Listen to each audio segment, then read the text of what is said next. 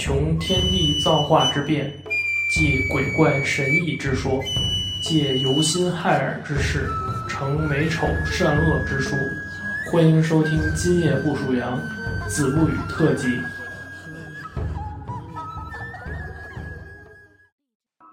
叶老托，以前啊，这个有一个流浪人士叫叶老托的，不知是哪儿的人，每天啊都蓬头赤脚，无论冬夏，只穿一件布袍，带着一张竹席。这个叶老托呀，有一天投宿在这个扬州的某家旅店，因为嫌这个旅店里边啊比较吵闹，想选一个比较清静的地方。就跟店家说：“你给我找一间清静的屋子吧。”店家说：“行，我给您找一间清静的屋子，但是啊，这个不能住人，因为这间屋子闹鬼。”叶老托说：“没事儿，我会自己打扫打扫，完了把竹铺铺在地上休息的。”这个到夜里啊，半夜三更的时候，这个房门突然打开了，只见一个妇人啊，这脖子上缠着这个布棉。这个布棉是什么呢？就是说，就是这个上吊的人勒的那那种，就是布绳子的那种东西。这个两只眼睛啊，就凸出来，就是突出这个面部了，已经，已经垂到这个下巴底下。两只眼睛突出这个面部，垂到这个下巴底下。他伸着这个舌头呀，有几尺来长，舌头上面呢还有那种碎的小石头。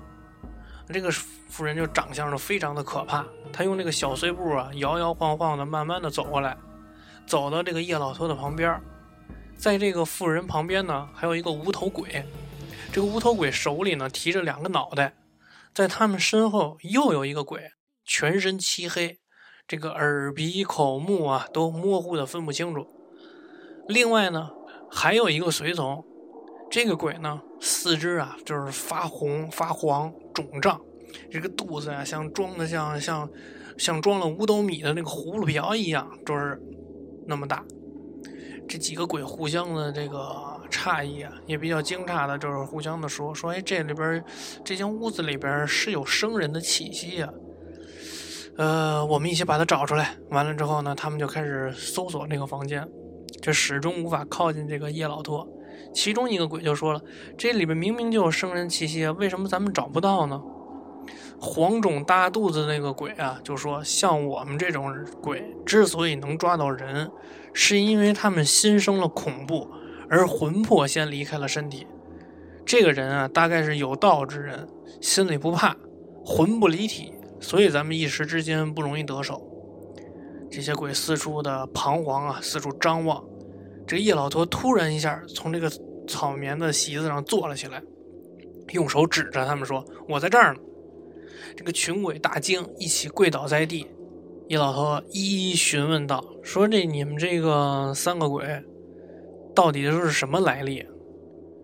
这个妇人就说了：“说这个三个鬼啊，其中啊一个是溺死的，一个是烧死的，这个是抢劫杀人而被判刑砍头的。”我是吊死在这间屋子里的，叶老托道：“你们到底服不服？”众鬼皆说服。于是这个叶老托就说道：“既然这样，你们就可以各自投胎，不要在这个屋子里边再继续作怪。”众鬼跪拜离去。等到天亮，叶老托告诉了店家，从此这间屋子太平无事。